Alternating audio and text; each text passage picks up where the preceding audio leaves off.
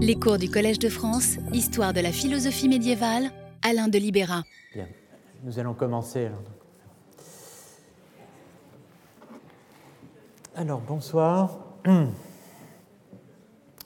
Je le disais la semaine dernière, le Foucault, étudiant puis euh, jeune enseignant, euh, vit le passage d'une figure de la réception de Heidegger en France structurée par le travail d'Henri Corbin dans le cadre précis que j'ai rappelé, euh, délimité par, euh, euh, dans un périmètre très cinquième arrondissement, par l'école pratique des hautes études, l'école normale supérieure et la Sorbonne. Donc ce travail, dans ce cadre, autour hein, de deux philosophes majeurs, Alexandre Coiré et Alexandre Kojève. Voilà, première figure, la nouvelle figure à laquelle le jeune Foucault va être d'une certaine manière convié, euh, car il en sera le, témoin et l'acteur d'une certaine façon, c'est euh, la nouvelle euh, réception de Heidegger portée à l'ENS et à la Sorbonne par le travail de son maître, maître de Foucault, à savoir Jean Hippolyte. Donc c'est de ces deux figures, situées l'une en amont et l'autre en aval de euh, l'événement textuel que fut en 1947 la publication de la Brief über Humanismus, en allemand donc, euh, que se situent euh, la lettre sur l'humanisme, que se situent les deux moments donc de la réception de Heidegger qui permettent euh, d'éclairer le champ de présence heideggerien de Foucault au début des années 50, disons de l'année 50-51 à l'année 54, la séquence sur laquelle, je vous le rappelle, je place euh, les notes de lecture de l'enveloppe Heidegger sur Nietzsche. Côté amont, donc, avec la traduction de Heidegger par Henri Corbin, ce que j'appellerais le moment Coiré-Corbin et côté aval avec la réception donc, académique de Heidegger en France au moment où Foucault s'apprête à lire Heidegger, puis commence de le lire, et cela je l'appellerai le moment Hippolyte. Donc deux moments, Coiré-Corbin et Hippolyte. Je commence évidemment par le moment Corbin, retour à Mont donc. C'est en 1931 que paraît la première traduction de Heidegger par Henri Corbin dans le huitième et dernier numéro de Bifure, revue d'inspiration dadaïste, dirigée par Georges Ribemont d'Essaignes, 1884-1974, avec une préface d'Alexandre Coiré.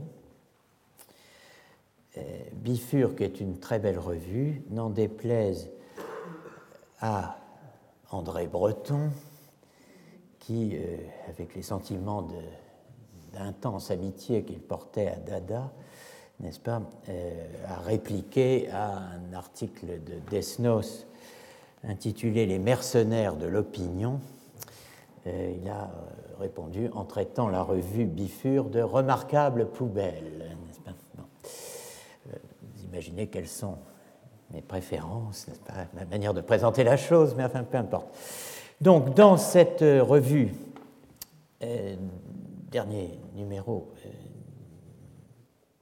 1931, euh, euh, en tout cas, Henri Corbin publie sa traduction de Qu'est-ce que la métaphysique? Donc, la traduction de Was ist Metaphysik, la leçon inaugurale donnée par Heidegger à l'université de Fribourg lors de son retour à Fribourg. Vous que vous verrez, nous verrons ensemble la trajectoire de Heidegger. Fribourg, puis Marbourg, puis Fribourg. Donc là, c'est le retour à Fribourg comme grand professeur. donc la leçon inaugurale donnée par Heidegger à l'université de Fribourg, traduction effectuée donc par Henri Corbin dès 1930 sur la base de l'édition de 29 ou celle de 1930, paru chez Cohen à Bonn. pour la version allemande. Donc, sept ans plus tard, en 1938, cette traduction entièrement remaniée est reprise dans l'anthologie publiée sous le même titre, Qu'est-ce que la métaphysique? aux éditions euh, Gallimard, volume euh, dont euh, Foucault tirera une partie substantielle de ses notes de travail sur Heidegger. Donc, alors, trois questions pour commencer aujourd'hui. La première, évidemment, qui est Henri Corbin? Deuxième question, qui en 1931 pouvait bien parler de Heidegger à Paris? Et troisièmement, pourquoi publier dans Bifur, revue dadaïste Alors, première question, qui est Henri Corbin? La réponse est facile à donner, n'est-ce pas? C'est le plus grand tyrannologue, le plus grand iranologue, mais je m'aperçois qu'il y a des liaisons le plus grand tyrannologue, le plus grand iranologue, je vais faire une absence de liaison, une sorte de hiatus comme à la télé, euh, c'est le plus grand iranologue français du XXe euh, siècle. Né en 1903, mort en 1978, orphelin de mère à huit mois, élevé pendant les premières années de sa vie par sa tante paternelle, Madame Amélie euh, Corbin, épouse Petit Henri.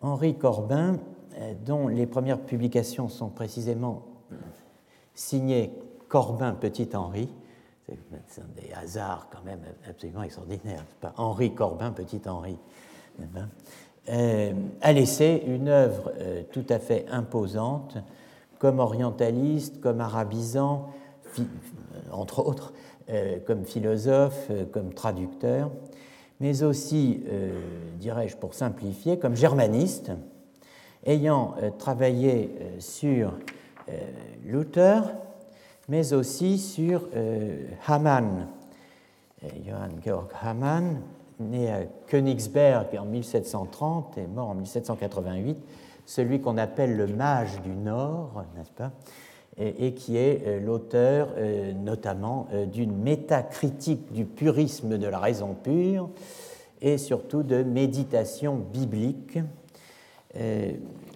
Donc c'est sur cet auteur que Corbin a, travaillé comme germaniste et évidemment c'est la raison pour laquelle nous le retrouvons aujourd'hui sur Heidegger. Alors je n'entends pas résumer cette vie et cette carrière je vous renvoie au site des amis de Stella et Henri Corbin en ligne. Je m'en tiens euh, à ce qui nous concerne directement. Ça tient en une phrase. Henri Corbin est une figure majeure de l'école pratique des hautes études. Étudiant, il suit dans les années 1925 les cours d'Étienne Gilson et d'Alexandre Coiré. J'y reviendrai tout à l'heure. En 1928, il présente un diplôme euh, de la section des sciences religieuses de l'école pratique des hautes études intitulé Stoïcisme et augustinisme dans la pensée de Luis de León. Euh, Luis de León, qui est, euh, comme vous le savez, ou je vous le rappelle en tout cas, l'éditeur de l'édition Princeps de Thérèse d'Avila, euh, il est né en 1528, mort en 1591. Euh, il a laissé euh, ce slogan que je lui envie d'une certaine façon, ni envidiado, ni envidioso, ni envié, ni envieux. bon, cela ne l'a pas empêché d'être critiqué et mis en, sévèrement en cause pour sa traduction du texte hébraïque du Cantique des Cantiques euh, et d'être emprisonné de 1572 à 1576. Euh, la raison pour laquelle on, lui en voulait, si j'ose dire, était que euh, cette traduction faite sur l'hébreu pouvait donner à penser qu'il ne considérait pas que la Vulgate était, comme l'imposait le Concile de Trente, le texte faisant absolument autorité. Bien, en tout cas, c'est sur cet auteur, Louis de Léon, que Henri Corbin fait ses premières armes, si je puis dire. Nous le retrouvons donc après ce diplôme soutenu présenté en 1928. Nous le retrouvons bibliothécaire à la Bibliothèque nationale. Il y restera de 1928 à 1954. Il effectue plusieurs voyages en Allemagne, à l'occasion desquels il rencontre Heidegger. Il est missionné en 1936 à Berlin, en 1939 à Istanbul, en 1945 à Téhéran, où il fonde le département d'iranologie de l'Institut français de Téhéran, qu'il dirigera de 1947 à 1975.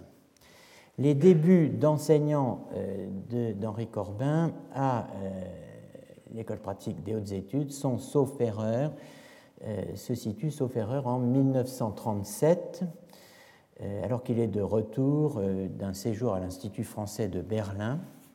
Et il supplée à l'école Alexandre Coiré, appelé euh, à l'époque dans un de ses lieux de prédilection, à savoir l'université du Caire. Cette année-là, donc, Corbin enseigne sur l'inspiration luthérienne chez Hamann, sous-titre Recherche sur l'herméneutique luthérienne.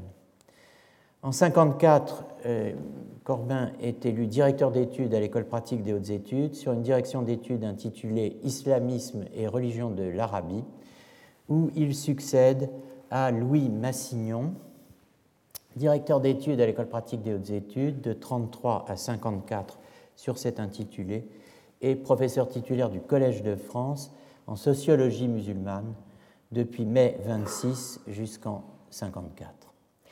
Pour ce qui concerne notre intrigue, l'histoire de la pensée médiévale en France, un dernier point mérite d'être souligné. En 1970, avec ses collègues Paul Vigneault, titulaire de la direction d'études d'histoire des théologies médiévales à l'école pratique des hautes études, et Georges Vaida, 1908-1981, titulaire de la direction d'études de judaïsme post-biblique, qui deviendra en 71 judaïsme médiéval, M. Charles Toiti, euh, son maître assistant, devenant titulaire d'une direction d'études de judaïsme rabbinique et talmudique, eh bien, Henri Corbin, donc, avec Vigneault et Vaida, euh, fonde à l'École pratique des hautes études le Centre d'études des religions du livre, l'ancêtre de l'actuel laboratoire d'études des monothéismes. Voilà donc l'homme, voilà donc le savant, euh, qui signe en 1931 la première traduction de Heidegger paraissant dans Bifur, revue dadaïste. J'en viens à mes deux autres questions.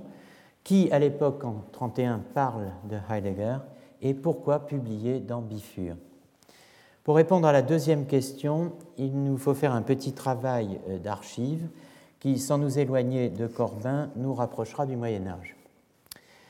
Ouvrons l'annuaire de l'École pratique des hautes études, section des sciences religieuses, année 31, aux pages concernant les conférences, autrement dit les leçons, données par Étienne Gilson dans le cadre de sa direction d'études intitulée Histoire des doctrines et des dogmes.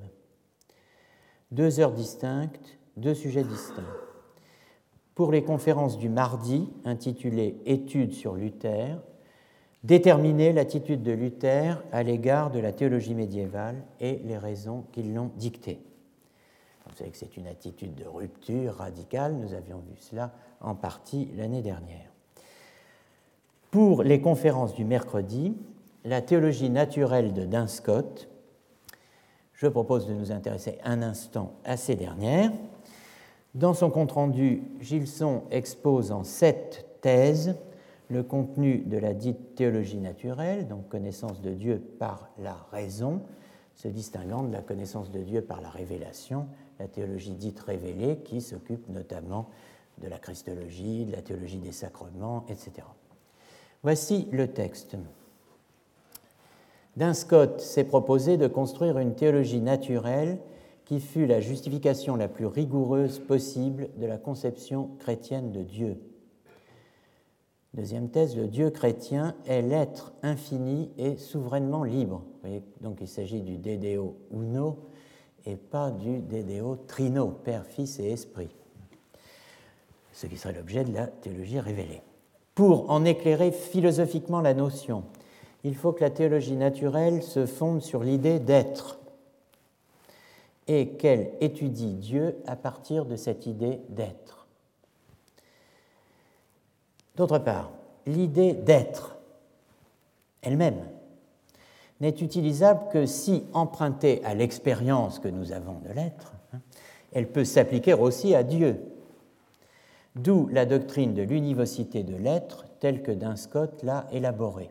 Vous savez qu'on parlerait plutôt aujourd'hui d'une doctrine de l'univocité du concept d'être en tant que tomberait sous ce concept aussi bien l'étant créé fini que l'étant incréé infini. Pour que l'être soit univoque, il faut que la pensée découvre dans les choses des essences pures. Sixième point, Scott a donc construit une métaphysique des essences, entre parenthèses nature communes, donc des natures communes, dont la phénoménologie de Heidegger croit encore pouvoir s'inspirer. Septièmement, enfin, la possibilité d'appréhender ces essences suppose une conception définie de la euh, connaissance humaine qui se situe à égale distance de l'augustinisme d'Henri de Gand et de l'empirisme de saint Thomas. Alors, cette, euh, cette, mention de Heidegger dès 1931 par Gilson dans un cours sur Dunscott est notable, d'autant que Gilson ne s'est guère confronté à Heidegger par la suite.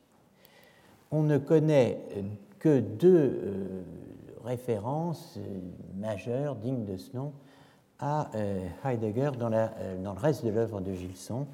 Toutes deux datent de 1962. Elles sont donc postérieures d'au moins 30 ans à, euh, à ce, cours de 31. Il s'agit du second appendice de l'édition de 1962 de L'être et l'essence, des grands livres de Gilson, sous le titre Réponse à quelques questions, donc qui 30 ans plus tard hein, porte exclusivement encore et toujours sur Was ist Metaphysik, la leçon inaugurale de Heidegger à Fribourg en 29, le texte traduit par Corbin dès 31, complété certes quand même par la postface allemande de 43 et euh, par l'introduction de 49 que Heidegger avait ajouté à, la version de 30. Dans, ce texte, Gilson ne nous parle pas vraiment de Heidegger, il nous parle de son rapport à Heidegger. Le deuxième texte de Gilson, c'est le long article, également publié, donc, comme je le disais, en 62, dans la revue thomiste, sous le titre L'être et Dieu, qui prend issue euh, des questions abordées par Heidegger dans une conférence de 1957 au titre qui a, euh, si je puis dire, mangé l'horizon, la constitution ontothéologique de la métaphysique. Vous avez tous entendu, euh, tout entendu au moins une fois cette expression, la constitution ontothéologique de la métaphysique. Bon, eh bien, c'est dans cette euh, conférence que le plus vif éclat lui est donné, conférence qui était destinée à conclure un travail de séminaire de Heidegger sur la science de la logique de Hegel. On voit se mettre en place les pièces d'un dispositif euh, qu'on va retrouver tout au long de cette séance. Gilson, cette fois, engage le débat avec Heidegger sous un intitulé assez inattendu euh, de sa part, moins austère, disons, qu'à l'accoutumée, puisqu'il euh, s'agit de Qu'y a-t-il de nouveau dans les aventures de l'être? Point d'interrogation. Il introduit dans ce texte l'expression histoire de l'être, qui nous occupera passablement dans les séances qui viennent, pour dire que celle-ci n'a jamais été écrite. Donc il n'y a pas d'histoire de lettres, pour le moment. Et, il en esquisse donc à sa manière, pour pallier cela, euh, quelques-unes, quelques étapes, pardon, en remontant jusqu'au poème de Parménide. Alors en 31, l'allusion de Gilson à Heidegger peut s'expliquer par le sujet de la thèse d'habilitation de Heidegger, soutenue en 1915. Die Kategorien und Bedeutungslehre des Duns Scotus, la théorie des catégories et de la signification de Duns Scott, travail publié en 1916, travail qui a une histoire singulière, n'est-ce pas, qui fait frissonner tout historien de la philosophie médiévale, antique et j'imagine pas moderne. Euh, donc, puisqu'il est en partie, ce travail, pour la partie théorie de la signification, fondée sur une œuvre, la Grammatica Speculativa, grammaire spéculative, encore appelée cette œuvre De Modis Significandi, sur les modes de signifier. Une œuvre donc alors attribuée à Scott pendant la Première Guerre mondiale, mais qui, dès 1922, puis de Rechef en 1926, avec une critique voilée de Heidegger, en 1943, enfin, eh bien, est restituée à son auteur véritable par monseigneur Martin Grabmann, le grand médiéviste allemand de l'époque, historien de la théologie et de la philosophie, donc qui est restitué à son auteur véritable, euh, au demeurant parfaitement inconnu, à savoir Thomas d'Erfurt. Alors vous avez ici les euh, différents textes où l'on voit les progrès de cette identification. Bon, cela dit, Heidegger est mentionné par Gilson dans un cours de 1931. C'est une allusion, une allusion probablement à la thèse d'habilitation. Quel que soit le niveau de connaissance du public parisien euh, à cet égard, de toute façon, une allusion, si on en fait une, doit pouvoir être comprise par le public. Donc elle nous renvoie, cette allusion, à un milieu supposé réceptif. Ce milieu, eh bien, ce ne peut être que le public de la direction d'études de, de Gilson, puisque c'est à lui qu'il s'adresse. Et ce milieu, eh bien, nous le connaissons. Nous le connaissons par la liste d'auditeurs publiée à la fin du compte-rendu chaque année, distinguant selon l'usage les élèves diplômés, les élèves titulaires et euh, les euh, auditeurs réguliers devenus par la suite, si j'ose dire, de mon temps, de notre temps pour certains et certaines ici, auditeurs assidus, n'est-ce pas? On est passé du régulier à l'assidu. Il y a toujours une petite nuance éthique qui vient petit à petit surcharger la description des faits. En 1931, sur les 52 inscrits, l'unique élève diplômé est M. Corbin Petit-Henri. Marie-Thérèse d'Alverny, mademoiselle d'Alverny, que nous appelions la grande mademoiselle quand j'étais jeune, euh, et euh, Vladimir Losky figurent parmi les 14 élèves titulaires. Alors je vous rappelle que Vladimir Losky, euh, c'est un des intellectuels russes expulsés en 1922 par euh, Lénine et Trotsky euh, de Petrograd à Stettin. Ils se sont embarqués sur les célèbres bateaux des philosophes qui ont exfiltré toute l'intelligentsia euh, russe que Lénine s'était résolu à expulser plutôt que de les mettre à mort. Donc Losky, c'est pas n'importe qui, c'est l'auteur de Théologie négative et connaissance de Dieu chez Maître Eckhart, euh, thèse qu'il a euh, réalisée euh, en partie puisqu'il est mort à la tâche, sous la direction conjointe, enfin, en tout cas dans, l'atmosphère parisienne où l'on pouvait croiser à la fois Étienne Gilson et Maurice de Gandillac. En tout cas, une allusion donc doit pouvoir être comprise Henri Corbin figure dans l'auditoire de, euh, de, Gilson. Si l'on suit la trace donc de M. Corbin Petit Henri, autrement dit notre Henri Corbin à l'école pratique des hautes études, on le retrouve évidemment avant qu'il ne soit devenu élève diplômé. Et euh, de fait, il figure parmi les auditeurs, les élèves d'Alexandre Coiré, depuis l'année 1925-1926, durant laquelle Alexandre Coiré donne ce qu'on appelle une série de conférences temporaires, c'est-à-dire il n'est pas encore titulaire à l'école, mais il est conférencier. Et euh, euh, ces conférences temporaires portent en cette année 25-26 sur le mysticisme spéculatif en Allemagne.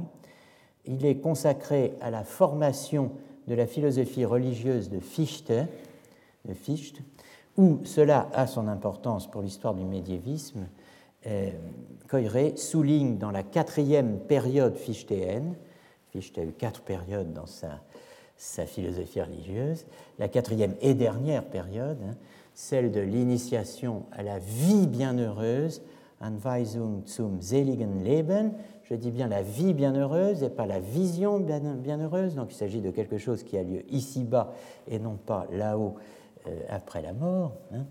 Donc la réalisation de la vie divine en l'homme, voilà le, cœur du propos de Coiré commentant la, dernière période fichtéenne.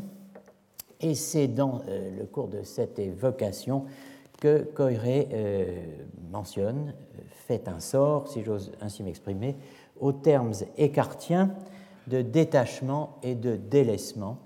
Euh, je cite une phrase parmi d'autres. Fichte reconnaît assez clairement sa rencontre avec la mystique allemande.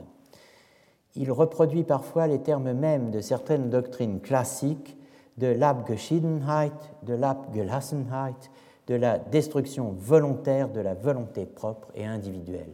Donc vous avez le mot allemand pour détachement et le mot allemand pour délaissement ou sérénité, comme euh, ce sera euh, le cas dans les traductions françaises de Heidegger, qui est un grand euh, lecteur de Maître Eckhart et qui utilise à diverses reprises, on verra comment et pourquoi, le mot de Gelassenheit.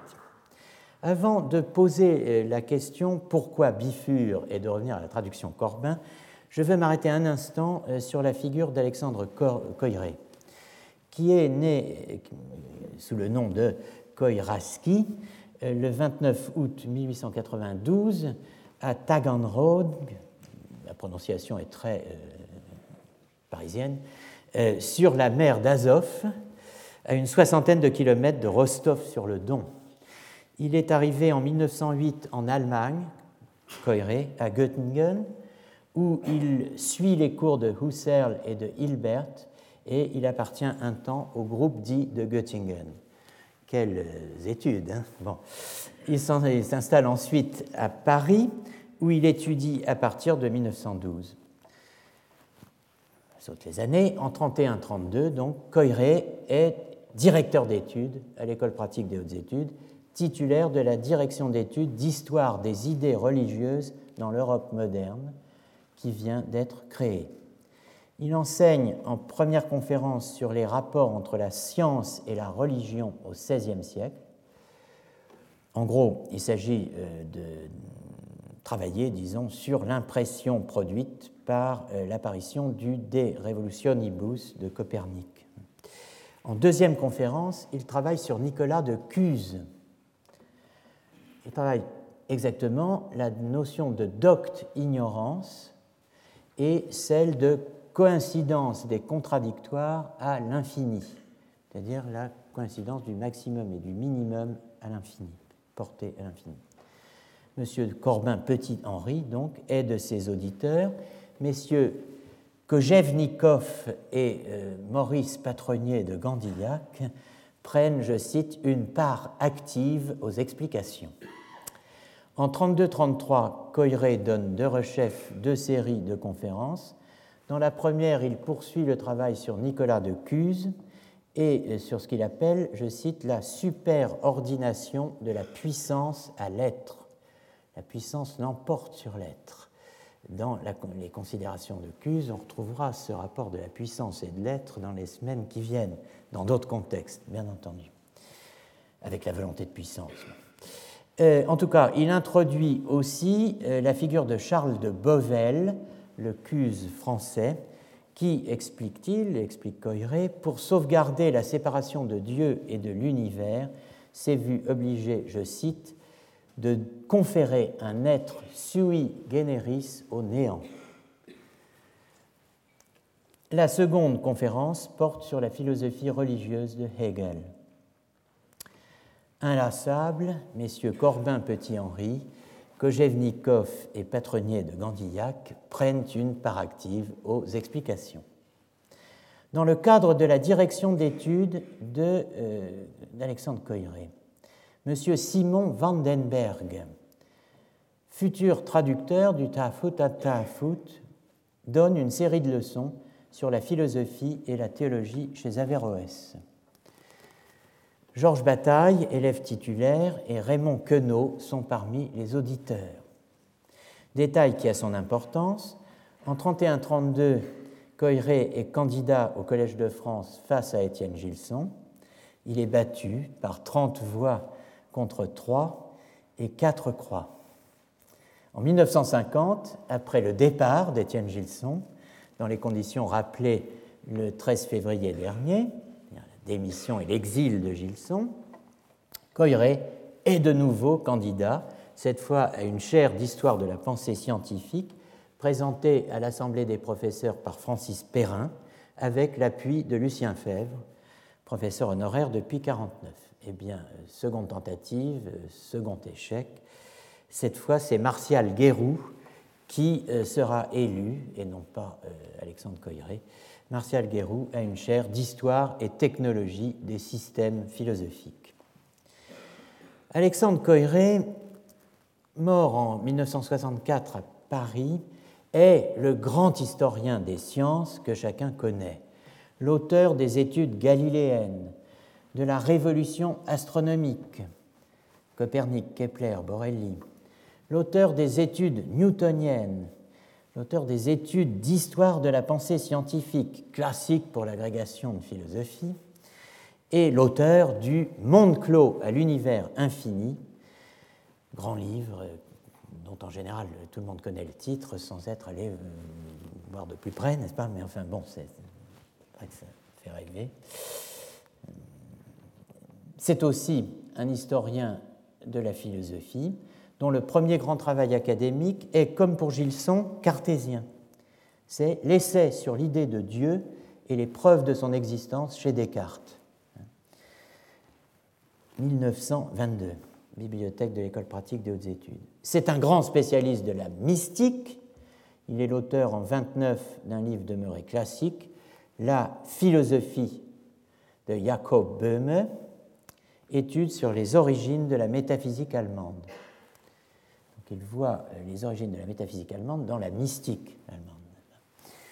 Et en 55, euh, il est l'auteur de Mystique, au pluriel, spirituel alchimiste du XVIe siècle allemand, Schwenkfeld, Sebastian Frank, Weigel, Paracels, avant-propos de Lucien Fèvre. Enfin, c'est un formidable médiateur, on dirait aujourd'hui un passeur, n'est-ce pas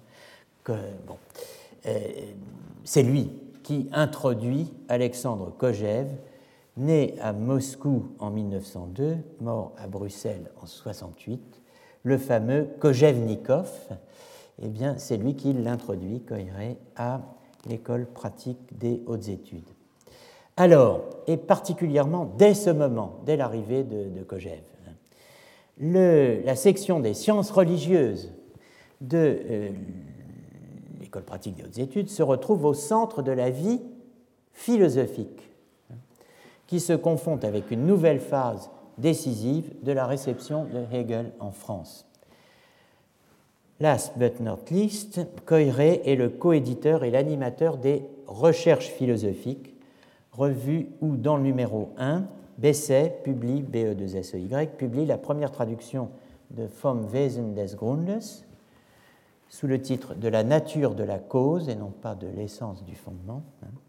Et dans le numéro 2, le numéro 1 date de 31-32, pour l'année 31-32, le numéro 2, année 32-33, contient un texte de Jean Val, Heidegger et Kierkegaard recherchent des éléments originaux de la philosophie de euh, Heidegger. Même si certains historiens récents minimisent l'impact philosophique de Coiré dans ce rôle de passeur, en le ramenant au statut d'historien de la philosophie, qui est toujours un peu infamant en France, n'est-ce pas, voire plus infamant encore, d'historien des idées, eh bien, le séminaire de Coiré, puis et ou parallèlement euh, celui de son protégé Kojevnikov, devenu son beau-frère dans des conditions euh, quelque peu romanesques, euh, attire, ces deux séminaires attirent un public nouveau, cosmopolite, un public d'avant-garde, n'est-ce pas, où beaucoup d'auditeurs ont en commun un intérêt pour la philosophie allemande. En fait, les séminaires de Coiré et Kojève introduisent en France la pensée allemande contemporaine. Le séminaire de Kojève étant en outre le laboratoire et le théâtre d'une nouvelle lecture de Hegel. Grâce aux deux cas, Kojève et Coiré, Coiré et Dilthey, Heidegger, mais aussi Husserl, Scheller, Jaspers, sans oublier Kierkegaard, qui n'est pas allemand, et Nietzsche s'installent sur la scène française. Les deux cas, le, séminaire des deux cas, sont le terreau de ce qu'on appellera philosophie de l'existence ou existentialisme avec la génération Sartre. Parmi ceux qui fréquentent les séminaires de Coiré et de Kojève, on relève régulièrement les noms de Georges Bataille, Jacques Lacan, Raymond Queneau, Raymond Aron, Maurice Merleau-Ponty, Éric Weil, André Breton, Emmanuel Lévinas, Aaron Gurvitch, Gaston Fessard de la Société de Jésus, Roger Caillois, Pierre Klosowski, futur traducteur du Nietzsche de Heidegger, et naturellement Corbin. Voici Alexandre Kojevnikov. Tout ce beau monde se retrouve à l'école pratique des hautes études, c'est-à-dire que vous pouvez imaginer ces gens marchant, ils sont peut-être là sur cette photo, euh, place de la Sorbonne, telle qu'elle est dans les années 30. Dans Postscriptum biographique à un entretien philosophique, Henri Corbin raconte un fait que celles et ceux qui ont fréquenté les locaux aujourd'hui disparus de la section des sciences religieuses de l'école pratique des hautes études, premier étage, porte gauche de l'escalier E, eh bien, euh, tous ces gens n'ont aucune peine à imaginer euh, le fait que euh, raconte Henri Corbin. Je fais évidemment allusion à l'exiguïté proverbiale des locaux de la dite section des sciences religieuses. Les séminaires de Coiré se poursuivaient, pour ne pas dire avaient lieu, au café. Tradition maintenue et amplifiée incontestablement par les séminaires de Kojève, plus jeunes que bien de ses auditeurs. Au début des années 1930, bien avant et bien plus qu'avec Sartre au Flore, on philosophe au café cette pratique que l'on associe à l'existentialisme dans les films de série B euh, américains. Quel café, direz-vous? Pas n'importe lequel. Le café d'Harcourt, situé au 47 boulevard Saint-Michel, au coin du boulevard Saint-Michel et de la place de la Sorbonne, café qui donne sur les deux euh, lieux, le boulevard et la place. En voici donc une photo. Le nom d'Harcourt vient du collège d'Harcourt, fondé en 1280 par Raoul d'Harcourt, conseiller de Philippe IV le Bel, un siècle exactement après la fondation du premier collège parisien, le collège des 18 ou collège de Notre-Dame. Le collège d'Harcourt est achevé en 1311 par Robert d'Harcourt, évêque de Coutances, pour accueillir des étudiants normands originaires des diocèses de Bayeux, Évreux, Rouen et naturellement Coutances. 28 lits, places pour les arts et la philosophie et 12 pour la théologie. Fermé par la Convention en 1793, en même temps que tous les autres collèges parisiens, avec la suppression de l'Université de Paris qui, je vous le rappelle, euh, n'a été reconstitué qu'en 1896 sans ses collèges, eh bien, le collège d'Harcourt a vu ses bâtiments, un temps convertis en prison, démolis en 1795 et remplacés en 1820 par le lycée Saint-Louis, toujours debout. Essayons d'imaginer les après-séminaires au Café d'Harcourt en 1931. Voici une autre photo de l'établissement. Comme vous pouvez, pourrez facilement le vérifier, le Café d'Harcourt n'existe plus. On trouve à sa place un magasin de vêtements dont le nom est un parfait symbole, Gap, autrement dit trou, abîme, lacune. Tous les logiciens connaissent l'expression truth value gap, lacune dans les valeurs de vérité. Ici, gap se charge d'une signification particulière. C'est le contraire d'une plaque commémorative. C'est une plaque d'oubli.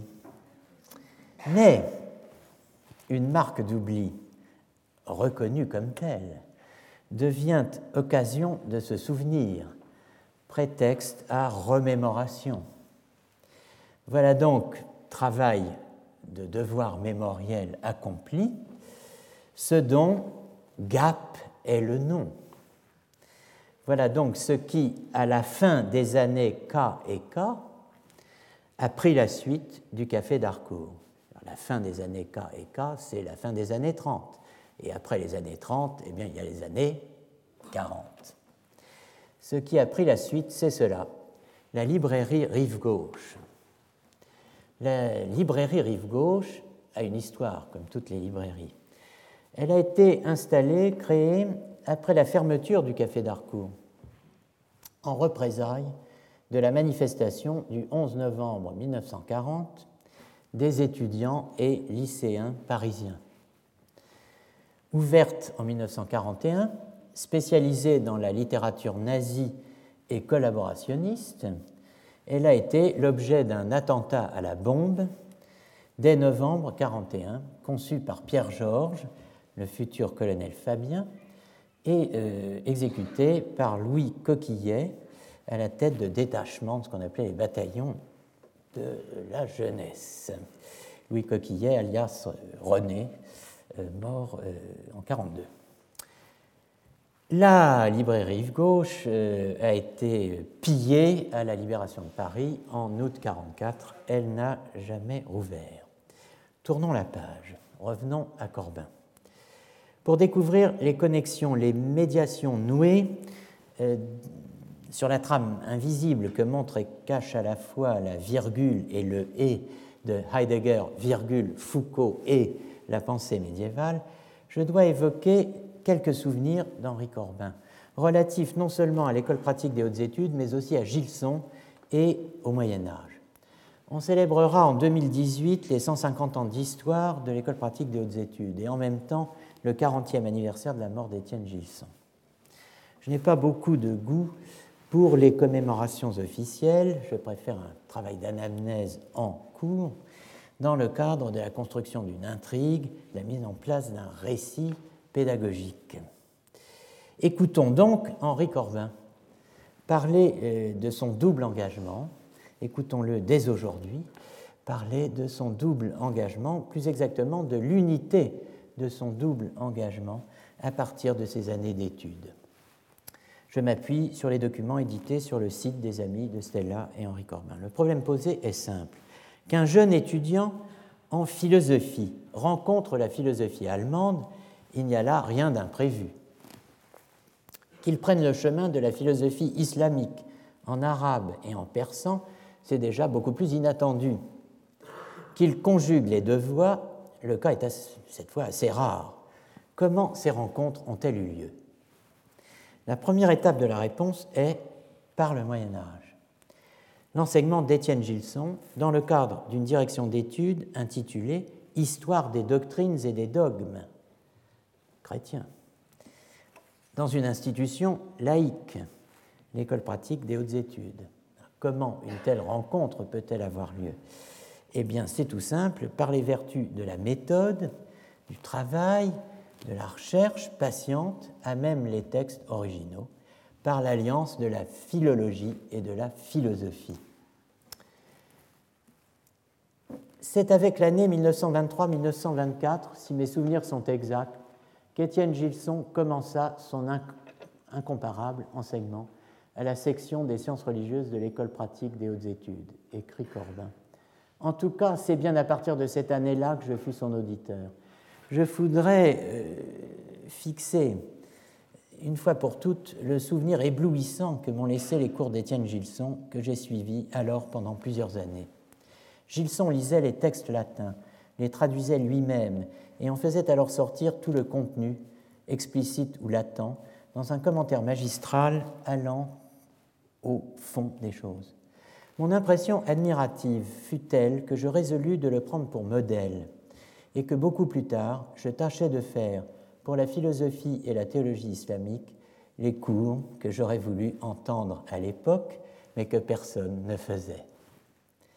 Parmi les textes abordés par Étienne Gilson au cours de ces années fécondes, il y eut les textes traduits de l'arabe en latin par l'école de Tolède au XIIe siècle, et en tête de ces textes, le célèbre livre d'Avicenne, Liber Sextus Naturalium, auquel le commentaire de Gilson donnait une singulière ampleur. Ce fut mon premier contact avec la philosophie islamique. Ce contact appelant une suite, la deuxième étape est un choix de vie, le renoncement à l'agrégation de philosophie et l'apprentissage de l'arabe. Une première tâche se proposait comme inéluctable. Pour aller plus loin, il fallait aller voir soi-même dans les textes. Pour aller y voir soi-même, il fallait se mettre à l'étude de l'arabe. J'y fus d'ailleurs encouragé par Gilson lui-même.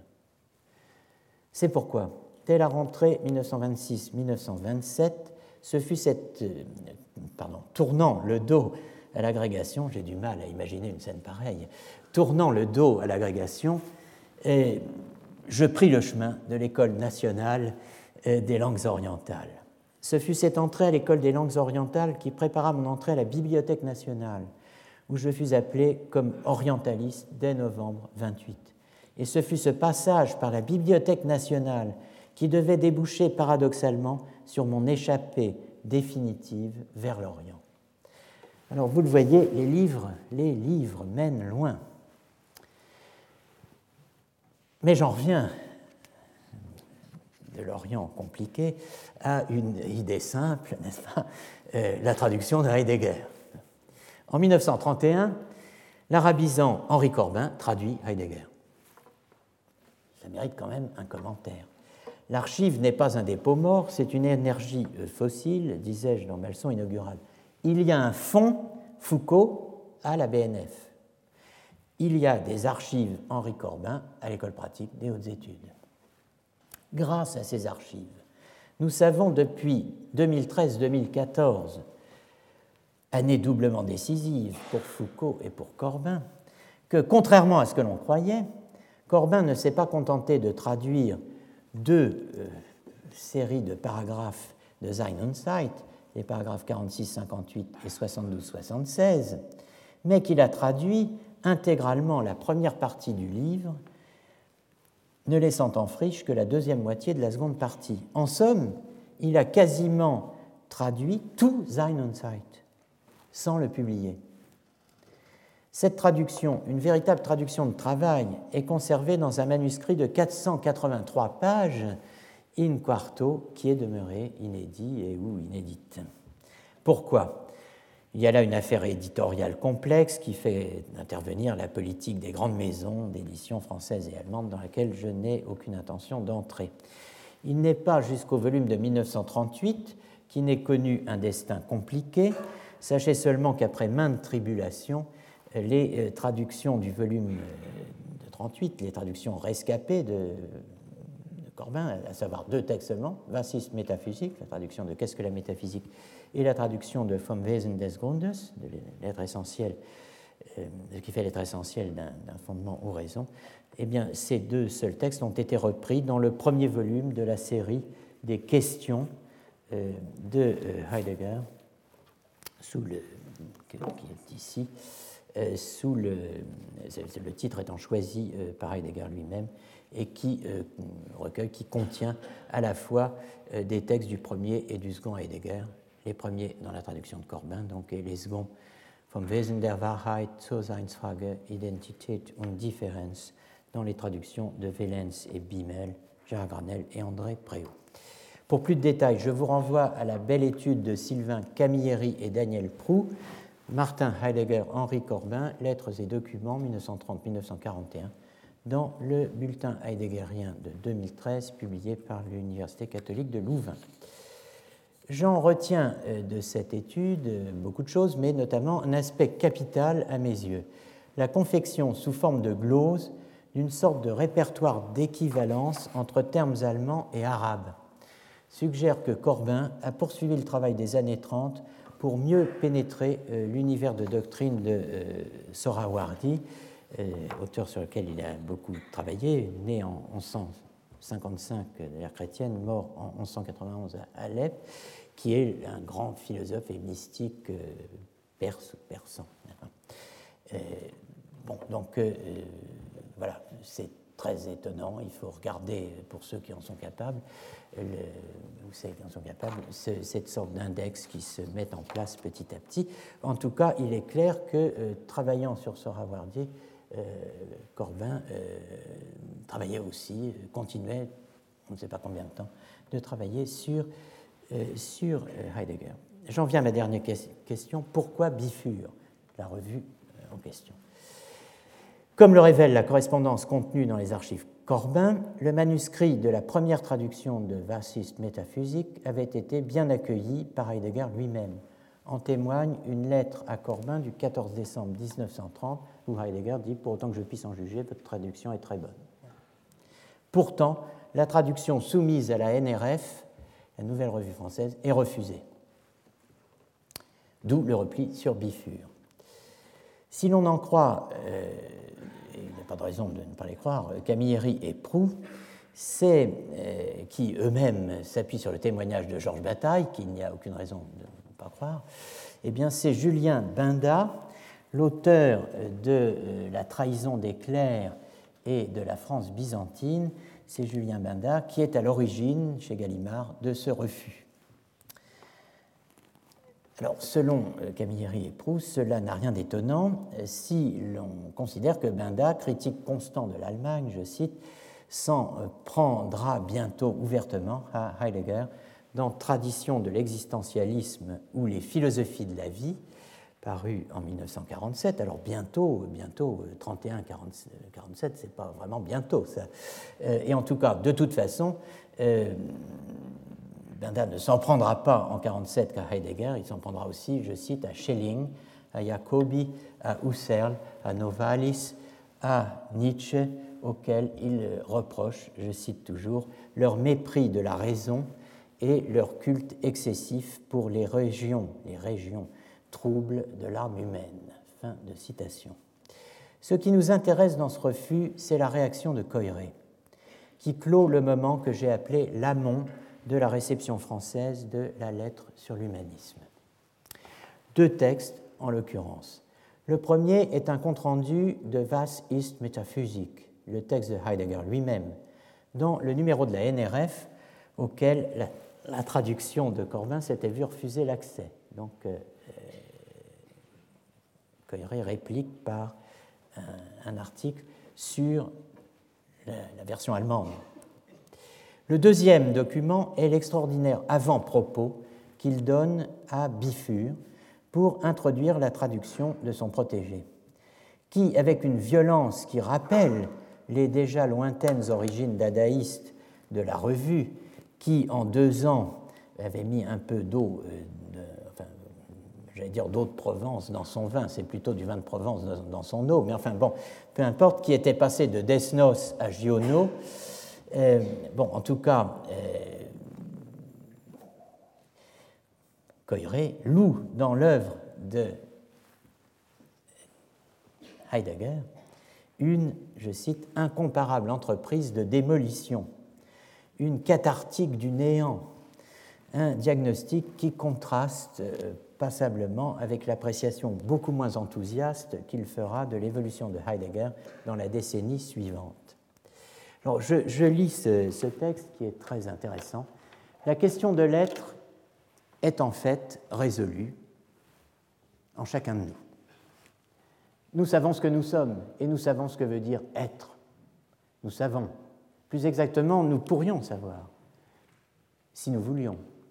Il suffirait de nous regarder nous-mêmes dans notre être pour que l'être se révèle à nous. Or, la vérité est-elle autre chose que la révélation de l'être? Mais nous ne voulons pas savoir, nous ne voulons pas regarder, nous avons peur. C'est parce que nous savons ce que nous allons voir en nous. Nous avons peur de la rencontre avec nous-mêmes et entre nous-mêmes et nous-mêmes, nous interposons un écran. Écran de vie et d'existence factice d'être en dehors de soi-même, d'occupation et de soucis, d'activité et de pensée. Et c'est pourquoi, pour placer l'être en face de lui-même, pour lui faire voir son existence dans toute sa finitude essentielle, il faut démolir ses écrans. L'attitude de Platon, l'attitude d'Aristote, l'attitude de Descartes, elles toutes, et les doctrines correspondantes, proviennent des besoins caractéristiques de l'existence humaine et sont fondées dans ses possibilités intrinsèques. Et c'est en les ramenant à leurs fondements existentiels qu'on les explique, les justifie et les détruit pour nous.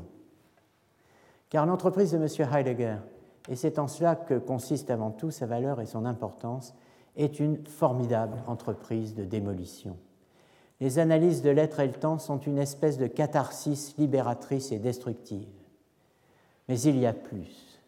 Car ce qui distingue la position prise par Heidegger, ce qui, à mon avis, en constitue l'originalité et l'intérêt, c'est qu'à l'encontre des armes religieuses et des armes mystiques, à l'encontre des métaphysiques, même dialectiques, à l'encontre des théologies, même négatives, il ne fait pas du rien quelque chose et ne fait pas sortir quelque chose de ce rien.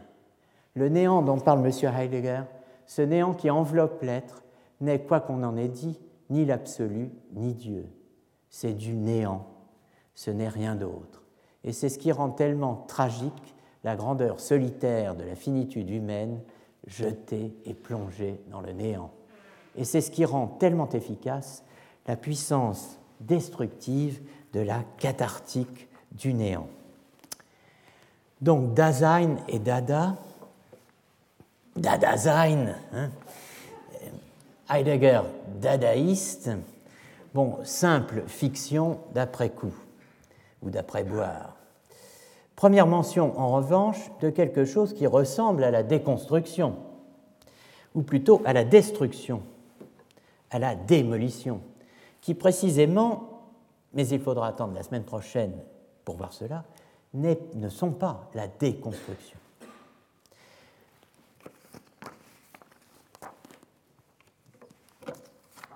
Avant de passer au moment Hippolyte, je me dois de rappeler que Coiré a joué un rôle aussi dans le côté aval, et pas seulement dans le côté amont, de la réception de Heidegger. Après 1947, Coiré est évidemment toujours actif, il est même hyperactif dans les années 50, mais son attitude à l'égard de l'auteur de Sign and Sight a changé avec la guerre et ce qui est clairement à ses yeux l'engagement nazi de Heidegger. Dès 1946, Coiré publie L'évolution philosophique de Martin Heidegger en deux livraisons, dont le premier et le deuxième numéro de Critique, la revue fondée par Georges Bataille qui sera euh, cet article, L'évolution philosophique de Martin Heidegger, repris en 61 dans les études d'histoire de la pensée philosophique, 61, l'année où Foucault présente sa petite thèse sur Kant devant Jean Hippolyte et Maurice Patronnier de Gandillac. Le texte de Coiré est fondamental. Il pourrait être un des maillons, le maillon caché, le maillon fort aussi, de la séquence Heidegger, Janicot, Venn, Foucault évoquée la semaine dernière à propos de la supposée citation foucaldienne de l'essence de la vérité dans l'hommage à Canguilhem. S'il n'est pas ce maillon en soi, je crois plutôt en effet que le maillon est Hippolyte. Autrement dit, s'il ne commande pas la lecture de Heidegger par Janicot, on peut dire qu'il éclaire le rapprochement opéré par Venn entre Heidegger et Foucault ce que Venn dit d'ailleurs lui-même en posant que, je cite, la phrase de Foucault qu'il vient de citer est décalquée presque textuellement de Heidegger, mais en changeant le sens du tout au tout. Donc ce, texte de, Coiré éclaire le dossier complexe évoqué la semaine dernière. Euh, il l'éclaire dans la mesure où il prend des positions absolument euh, opposées à celles que prendra Jean Hippolyte elles sont en fait très critiques à l'égard de Heidegger. Alors je vous rappelle la phrase de Foucault, hein, euh, la vie a abouti avec l'homme à un vivant qui ne se trouve jamais tout à fait à sa place, à un vivant qui est voué à errer et à se tromper. Et deuxième phrase qui n'était pas citée par Venn, mais que j'ai citée moi, euh, l'erreur est la racine de ce qui fait la pensée humaine et son histoire. Ça, c'est quand même fondamental à retenir. L'erreur est la racine de ce qui fait la pensée, euh, ce qui fait la pensée humaine et son histoire. Je n'ai pas le temps d'entrer dans le détail, mais je dois souligner quelques éléments du texte de Coiré qui permettront de prendre la mesure de ce qu'il sépare d'Hippolyte, un point que l'historien de Foucault ne peut ignorer. Quelques éléments rapides. Premièrement, c'est l'essence de la vérité, le texte de Heidegger, qui sert de terminus ad quem de l'évolution de Heidegger euh, dans la version donc, que, euh, lit euh, la version publiée à Francfort en 1943, traduite en 1948 par Wellens et Bimmel. Deuxièmement, cette version-là contient une note liminaire ajoutée dix ans après la présentation du texte en conférence dans les années 30. Cette note, troisième point, contient tous les éléments que Coiré reprend l'un après l'autre pour analyser l'évolution de Heidegger. L'ensemble, formé par la conférence et la note, je cite, apporte l'explication authentique du grand mystère de la philosophie heideggerienne, la non-publication du deuxième volume de Sein und Zeit. Vous le savez, en effet, Sein und Zeit n'a jamais été achevé, et en tout cas, euh, même si à l'époque on espérait, attendait dans les années 20, 27 euh, la suite, n'est-ce pas Mais bien, elle n'est jamais venue. Elle vient en partie sous la forme d'un cours sur Kant, mais bon, euh, il, faut, comprendre, c'est un problème pour l'historien, comprendre pourquoi Heidegger n'a pas achevé Sein und Zeit. Alors, euh, cela donne à Coiré euh, son point de départ, la confrontation des thèses de Vom Wesen der Wahrheit sur l'essence de la vérité, avec le traitement du même problème, le problème de l'essence de la vérité, dans Sein und Zeit. Il faut comparer les deux pour comprendre pourquoi Heidegger a, si je puis dire, laissé en plan Zeit. Quatrièmement, alors je, laisse de côté, car nous retrouverons toutes ces questions en examinant les théories médiévales de la vérité comme adéquatio rei et intellectus, adéquation de la chose et de l'intellect, je laisse de côté le détail de cette confrontation entre Sein und et Vom Wesen der Wahrheit. Je note simplement que l'expression histoire de la vérité apparaît page 273 de ce texte, que ce texte contient en germe, l'article Hein, l'évolution philosophique de Martin Heidegger. Ce texte contient en germe l'idée, sinon de mort, du moins de fin de l'homme. Page 289, note 1. Je constate que Coiré consacre de longs développements et citations à la distinction entre l'ire, l'égarement, et l'irtum, l'erreur, et qu'il ressaisit le sens de l'évolution de Heidegger à partir de cette notion de l'errance et du règne de l'errance évoqué la semaine dernière. Le penseur de Vom Wesen der Wahrheit, selon Coiré, n'est plus celui qui, dans Sein und Zeit, avait réussi le tour de force admirable et à première vue invraisemblable de déterminer l'essence de l'homme, du da sein, l'être là, à partir de son existence, l'existence, E-K-S-I-S-T-E-N-C-E, et non pas l'existence, l'existentia, euh, la désignation latine médiévale de ce que Heidegger appelle Vorhandenheit, caractérisant le mode d'être des choses par opposition au mode d'être de l'étang que nous sommes nous-mêmes, nous qui répondons dans notre être et qui répondons de notre être à la question qui? Qui es-tu hein? La question de la Wehrheit ou quiité, quicité, et non pas la question quoi, quelle chose est-ce, n'est-ce pas, celle de la Washeit ou quiddité. Je vous renvoie pour cette différence à euh, mon cours du 3 avril 2014, hein, euh, commentant la distinction entre essentia, existentia et existence en allemand, dans le cours fribourgeois de 27 sur les problèmes fondamentaux de la phénoménologie. Ce cours sur les problèmes fondamentaux de la phénoménologie, donc en fait, qui porte largement sur Kant, mais aussi sur Descartes, sur le Moyen Âge.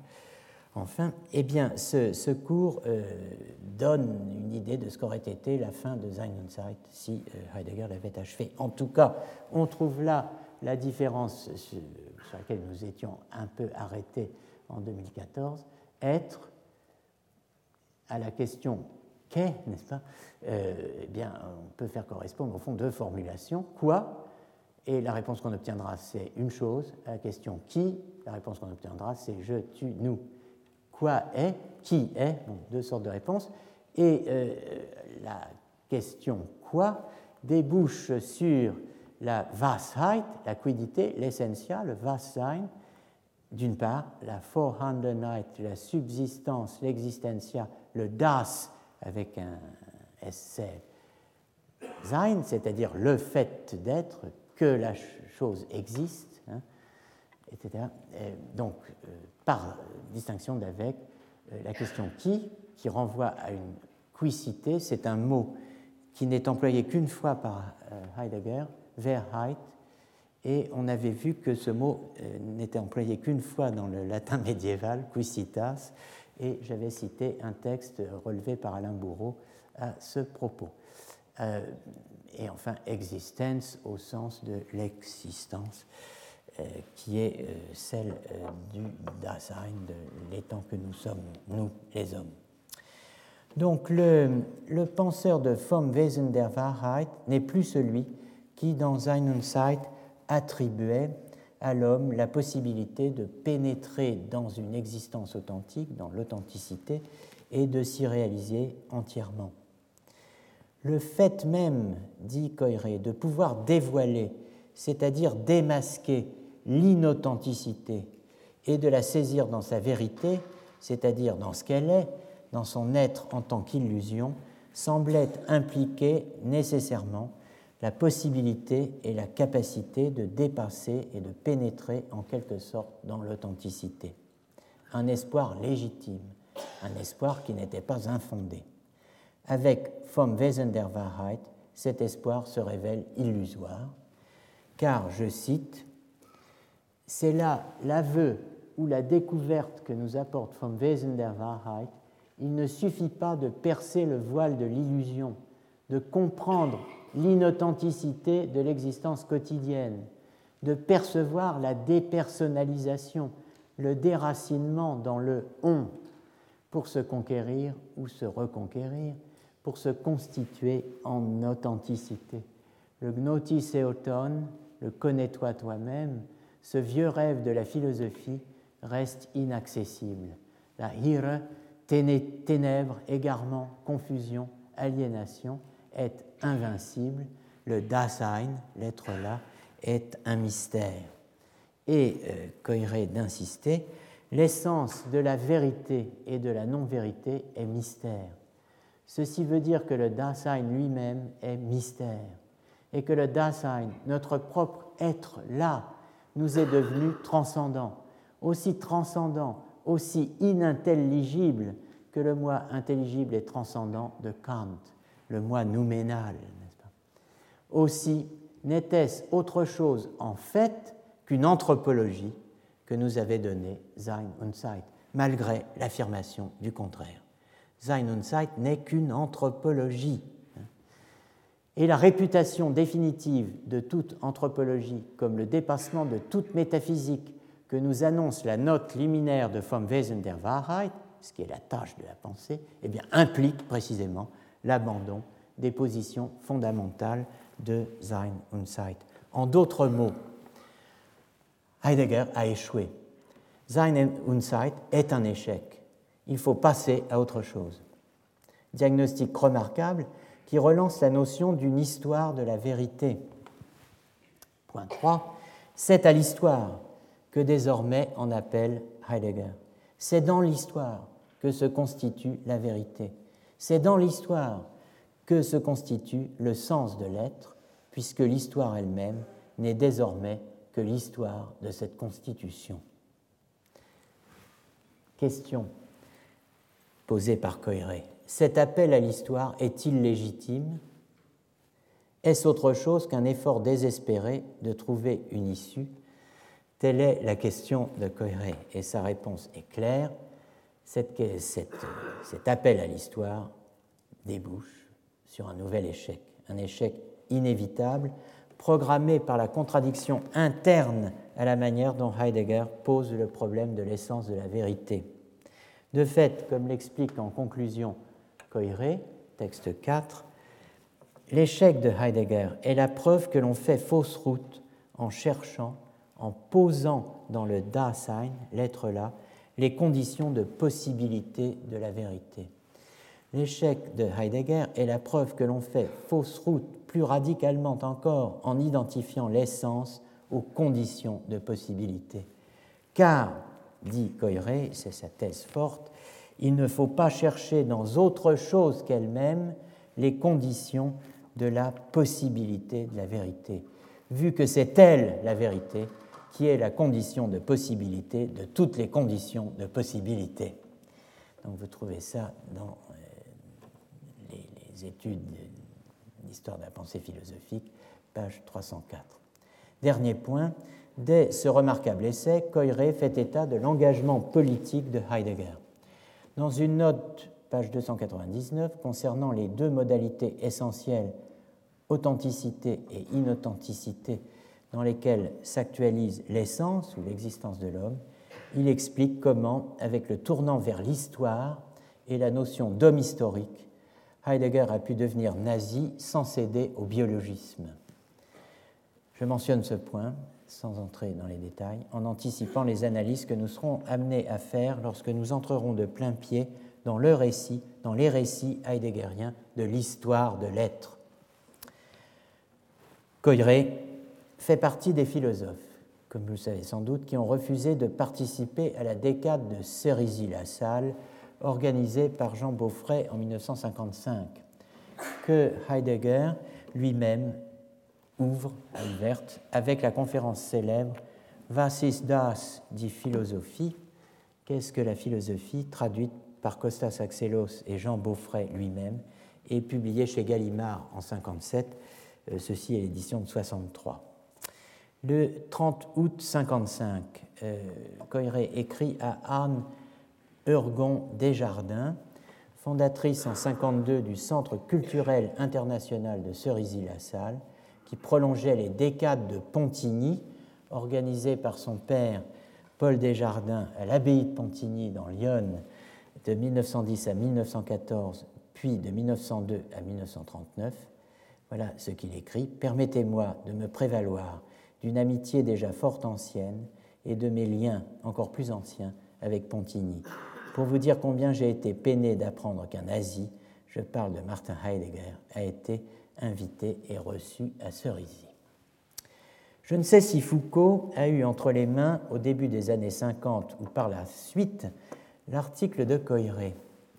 Je sais seulement qu'il a lu La Révolution astronomique, Copernic, Kepler, Borelli, dont il a fait une très louangeuse recension dans la Nouvelle Revue française, 1er décembre 1961, page 1123-1124 je note que dès la première ligne, il y est question de l'histoire de la vérité et de l'alliance ou de l'alliage du philosophe et de l'historien en cet homme, Alexandre Coiré, au travail.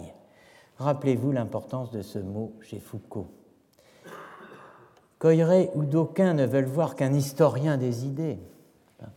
Reproche que Foucault n'eût pas manqué de lui faire, si tel avait été à ses yeux le cas, et qu'il ne lui fait pas. Texte superbe dont je ne résiste pas au plaisir de vous citer les premières phrases avant de faire une courte pause. Il y a des histoires tristes de la vérité, celles qu'endeuille le récit de tant d'erreurs féeriques et mortes. On croit avoir une description de nos propres œuvres, n'est-ce pas? Mais tout au plus nous font-elles parfois la grâce d'un réconfort les âmes rectrices dont Kepler guidait ses planètes, sont les âmes motrices des sphères, les âmes rectrices dont Kepler guidait ses planètes, définitivement elliptiques, nous consolent de savoir qu'elles ne tourneront plus en rond. L'orgueil de Copernic qui nous fit étoile rachète bien l'ennui de n'être plus au centre du monde. Le livre de M. Coiré est tout ce qu'il y a de moins triste. Il raconte d'une voix grave d'érudit les noces merveilleuses et ininterrompues du vrai et du faux. Alors retenez cette incroyable phrase. Les noces merveilleuses et ininterrompues du vrai et du faux. D'une certaine manière, toute l'histoire de la vérité à la Foucault est là. On attendrait le combat, euh, la gigantomachie, le combat à mort du vrai et du faux. Eh bien non, ici, on célèbre des noces merveilleuses et ininterrompues.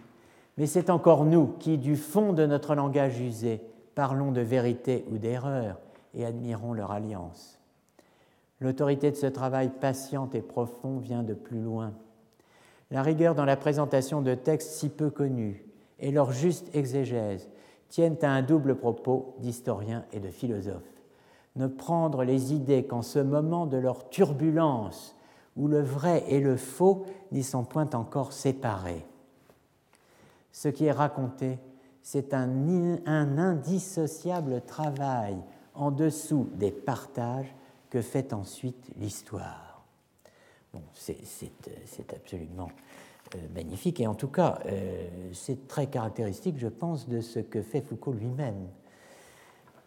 Rien ne concerne ici Heidegger, je le conçois, euh, je le concède et je le dis. C'est pourquoi je me, tourne à présent vers ce que j'ai appelé le moment Hippolyte, mais non sans avoir marqué une minute ou deux de pause, le temps d'une page. Je reprends alors. Donc, quelques mots sur Jean Hippolyte. Après l'agrégation de philosophie en 1929, Jean Hippolyte enseigne durant 15 euh, années dans différents lycées de province avant d'intégrer les cagnes parisiennes. Parallèlement à ce travail d'enseignement, il traduit en français pour la première fois la phénoménologie de l'esprit de Hegel, juste avant la guerre, et euh, enseignant à l'Université de Strasbourg à partir de 1945, il y travaille à sa thèse, qu'il achève, Genèse et structure de la phénoménologie de l'esprit de Hegel, qu'il soutient en 1947. Le titre de Genèse et structure hein, aura marqué plus d'une génération de lecteurs, et je l'ai encore personnellement dans mon horizon. En 1949, il est professeur à la Sorbonne, et euh, où il dirige le mémoire de DES de Foucault, intitulé La constitution d'un transcendantal historique dans la phénoménologie de l'esprit de Hegel. Hippolyte deviendra directeur de l'ENS en 1955, où il demeurera en fonction jusqu'à son élection au Collège de France en 1963, à la chaire d'histoire de la pensée philosophique cette étrange transcendantale historique. À première vue, une manière d'oxymore, n'est-ce pas? Un transcendantal historique, dont euh, certains voient euh, en l'a priori historique l'écho lointain. Eh bien, cet étrange transcendantal historique, Foucault l'a, si j'ose dire, gardé au chaud toute sa carrière, puisqu'on le retrouve à la fin de la dernière leçon de son cours au Collège de France de 80-81, Subjectivité et vérité, où il soutient que, je cite, le désir, c'est bien effectivement ce que j'appellerais le transcendantal historique à partir duquel on peut et on doit penser l'histoire de la sexualité. Bon, ce qui est sûr, c'est que pour Foucault, à travers cette énigmatique transcendantale et historique, euh, sur lequel on pourrait revenir évidemment, bon, mais euh, le moment Hippolyte euh, dure jusqu'en 1980 au moins. Donc c'est vraiment toute sa carrière. Hein. Dans les années 50, la publication de la lettre sur l'humanisme fait tomber ce que Michel Deguy, son ancien élève, appelle une foudre heideggerienne sur Hippolyte. La foudre tombe, ça n'est pas nécessairement un coup de foudre, mais euh, en tout cas c'est une foudre heideggerienne, n'est-ce pas, qui euh, s'abat sur ce grand spécialiste de Hegel. Au début des années 50, Jean Hippolyte relaie en quelque sorte Jean Val euh, comme introducteur du second Heidegger en France, à Paris, parallèlement à Jean Beaufray, et avec l'appui d'un jeune et brillant outsider, sans doute le plus authentique heideggerien de l'époque, Henri Biraud, auteur d'un article Existence et vérité d'après Heidegger, paru dans la revue de métaphysique et de morale en janvier-mars 51. Euh, article Existence et vérité d'après Heidegger, qui est de loin un des meilleurs textes écrits sur Heidegger dans les années d'après-guerre. En 51-52, 52-53, 53-54, Jean Hippolyte donne trois cours sur Heidegger en Sorbonne. Un commentaire de l'essence de la vérité, un cours intitulé Ontologie et anthropologie ou rapport entre la finitude et l'ontologie. Et enfin, Heidegger, Introduction générale, cours manuscrit euh, dont il reste 14 feuillets volants, pas, dans le fond Hippolyte des archives et manuscrits conservés à l'École normale supérieure que vous pouvez retrouver par Calam, le catalogue en ligne des manuscrits de l'enseignement supérieur. La référence, hein, parce qu'après il faut aller voir. Dans la dialectique bavarde et le cercle anthropologique, Michel Foucault et Jean Hippolyte. Quel titre hein. euh, Monsieur Bianco, Giuseppe Bianco, a donné euh, les pièces essentielles du dossier. Cet article est paru euh, dans le très beau volume euh, de 2013, euh, publié aux éditions de la rue d'Ulm dans la série Figures normaliennes.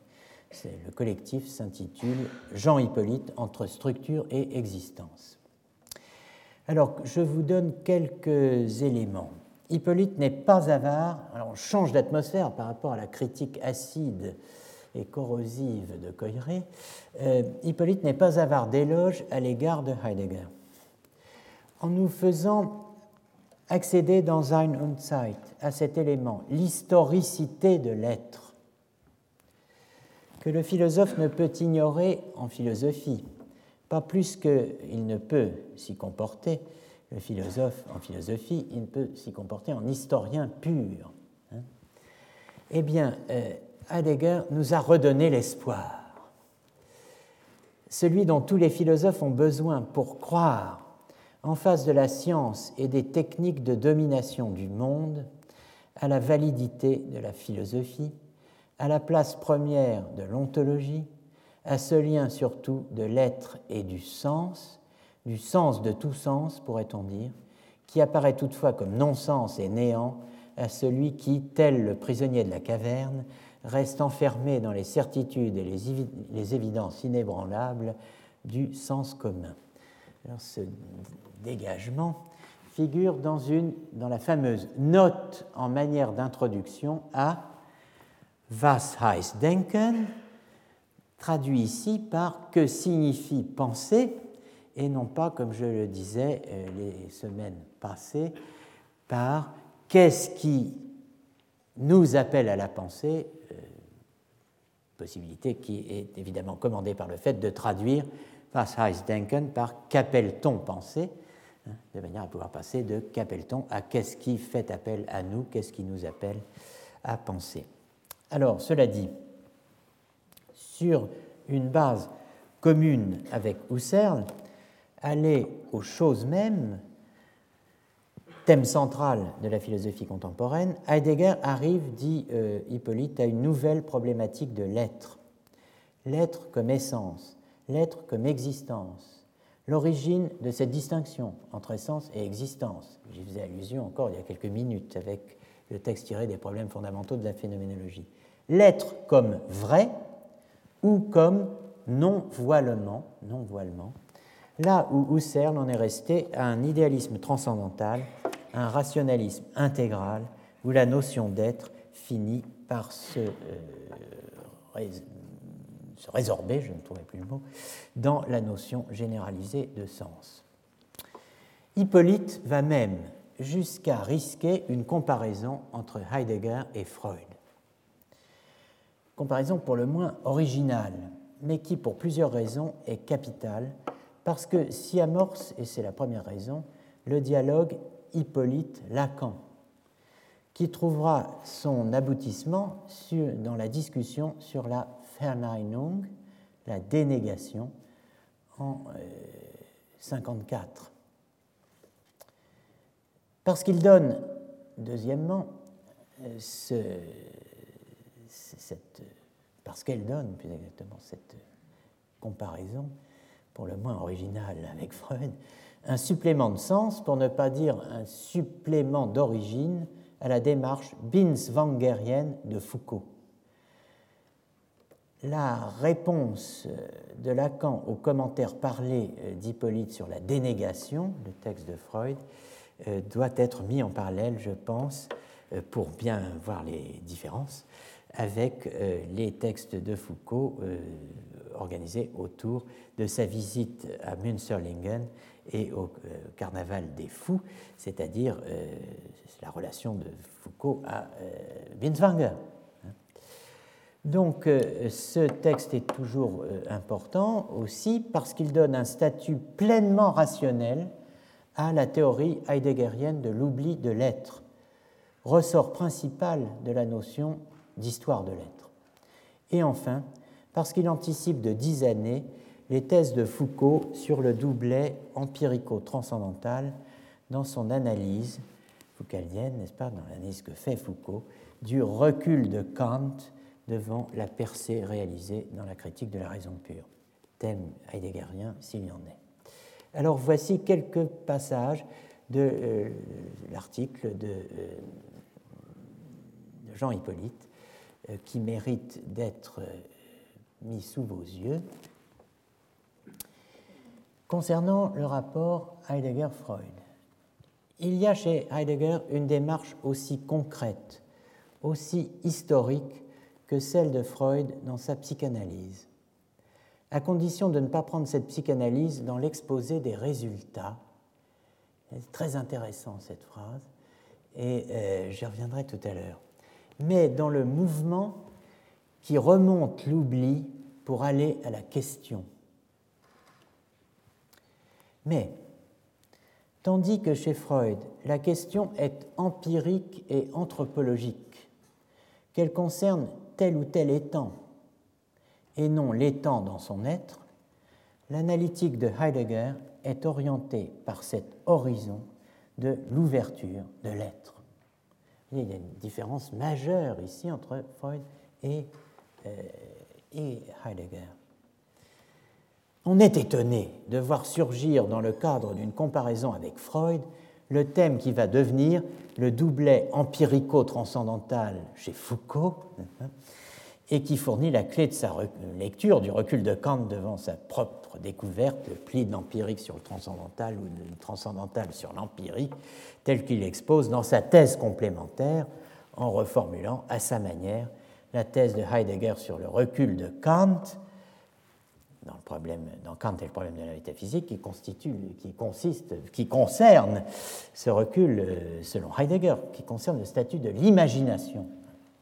Bon, on voit en tout cas que la critique heideggerienne de l'anthropologie philosophique, dont j'ai dit l'importance chez Foucault les semaines passées, combien cette critique heideggerienne, est pleinement reconnue par Hippolyte, alors qu'elle est considérée comme un échec par Coiré. Sein und Zeit n'étant rien d'autre pour Coiré qu'une anthropologie. En fait, il ne faut pas s'étonner, je veux dire, on est étonné de, voir que tout cela est posé dans le cadre d'une réflexion sur le rapport Freud-Heidegger. Eh bien, en fait, il ne faut pas s'étonner de voir apparaître ici Freud aux côtés de Heidegger. Hippolyte consacre un article entier à confronter les deux, Freud et Heidegger, sous le titre, de prime abord, effectivement beaucoup plus général, de psychanalyse et philosophie. Voyons le texte où il opère cette confrontation. Freud, écrit-il, a cherché dans le S, dans le ça, au-delà de la conscience considérée comme superficielle, une explication empirique de l'homme. Qu'est-ce que l'homme? Question même que posait Kant. On a pu même utiliser les interprétations des rêves de Freud pour remonter aux mythes et aux formes originaires de la vie humaine, entre parenthèses, Jung. Ce texte, Psychanalyse et philosophie, donc manuscrit non daté, probablement de 1955, publié dans Figure de la pensée philosophique, tome 1, la citation que vous avez ici étant page 383, eh bien, euh, Jung appelle de note, eh bien, ce n'est pas Jung qui est cité en note, c'est Binswanger. 383 note 1, CF, n'est-ce pas, dirait-on aujourd'hui, Binswanger, le rêve et l'existence. Et commentaire, le rêve met au jour la liberté la plus originaire de l'homme. Donc, dans les années 50, au moment où Foucault écrit son introduction à Binswanger, Hippolyte prend ses distances avec Binswanger. Et on va le voir, nous, un dialogue avec Lacan. Et les quatre mousquetaires ont en commun pas, une certaine euh, lecture de Heidegger. Je vous rappelle que c'est en 1956 donc, que, euh, dans la psychanalyse numéro 1, Lacan publie sa traduction de Logos de Heidegger. En 1955, Jean Hippolyte donne ce qu'on appelle le commentaire parlé sur la Verneinung de Freud. Permettez-moi de m'arrêter un instant sur la Verneinung et sur le commentaire parlé d'Hippolyte, qui est repris, vous pouvez le trouver de deux façons, soit dans les écrits de Lacan, soit dans Figure de la pensée philosophique, tome 1, page 385-396. Donc, euh, la Verneinung, c'est un texte de Freud qui avait été traduit et publié en français en 1934 sous le titre La négation. On passe donc, comme vous allez le voir, de la négation à la dénégation. On part, Hippolyte part, d'une observation de Freud, que nous connaissons bien, Freud, mais aussi l'observation en question. Je me suis aperçu, dit Freud, dans la vie courante, que lorsque, comme il arrive fréquemment, nous, nous entendons dire, pardon, je ne veux certainement pas vous offenser dans ce que je vais vous dire. Il faut traduire je veux vous offenser. Dénégation. Qu'est-ce que dénier c'est un mode de présenter ce qu'on est sur le mode de ne l'être pas, qui donc entremêle euh, les fonctions, dira-t-on, euh, du positif et du négatif. Hippolyte, c'est exactement cela qui constitue ce singulier tour. Je vais vous dire ce que je ne suis pas. Attention, c'est précisément ce que je suis. Bon, évidemment, personne ne va vendre la mèche d'une façon aussi euh, pathétique, mais c'est bien cela, la dénégation. C'est euh, un mode de présenter ce qu'on est sur le mode de ne l'être pas. Je ne suis pas cela. Et en disant je ne suis pas cela, je dis que je le suis.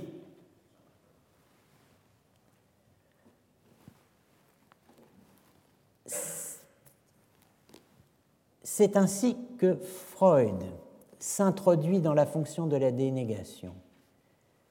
Et pour ce faire, il emploie un mot auquel je n'ai pu faire autrement que de me sentir familier, le mot Aufhebung, qui, vous le savez, a eu des fortunes diverses.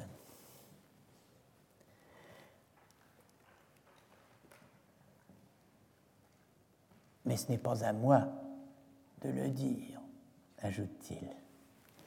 Alors, docteur Lacan répond Et si À qui, sinon? À vous Cela reviendrait-il?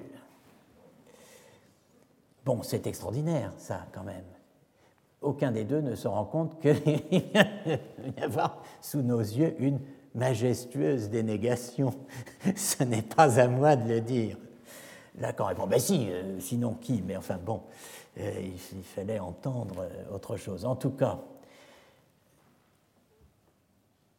dénier, dénégation. Rappelez-vous ceci. Je n'ai pas voulu cela. Ich habe es nicht gewollt. C'était lors de précédent cours. Hein, la, carte postale de propagande représentant Guillaume II face à la tombe d'un euh, soldat, probablement pas inconnu car il y a quelque chose d'écrit, mais c'est illisible. Est écrit en dessous Je n'ai pas voulu cela. Alors nous nous demandions, mais enfin quand même, il était le Kaiser, alors qu'est-ce que c'est que cette histoire? S'il n'a pas voulu cela, pourquoi a-t-il laissé être ce qui a été, à savoir cette guerre coûteuse en hommes? Mais évidemment, ce qu'il faut saisir, c'est la situation. Il est face à une tombe, la tombe de quelqu'un, il dit Je n'ai pas voulu cela, sa mort, et nous entendons aller oh, à d'autres. Alors, Hippolyte donc revient sur le mot de Freud, Aufhebung. C'est le mot dialectique de Hegel, qui veut dire à la fois nier, supprimer et conserver, et foncièrement soulever. Dans la réalité, ce peut être l'Aufhebung d'une pierre, ou aussi bien la cessation de mon abonnement à un journal. Freud ici nous dit la dénégation est une Aufhebung du refoulement, mais non pour autant une acceptation du refoulé.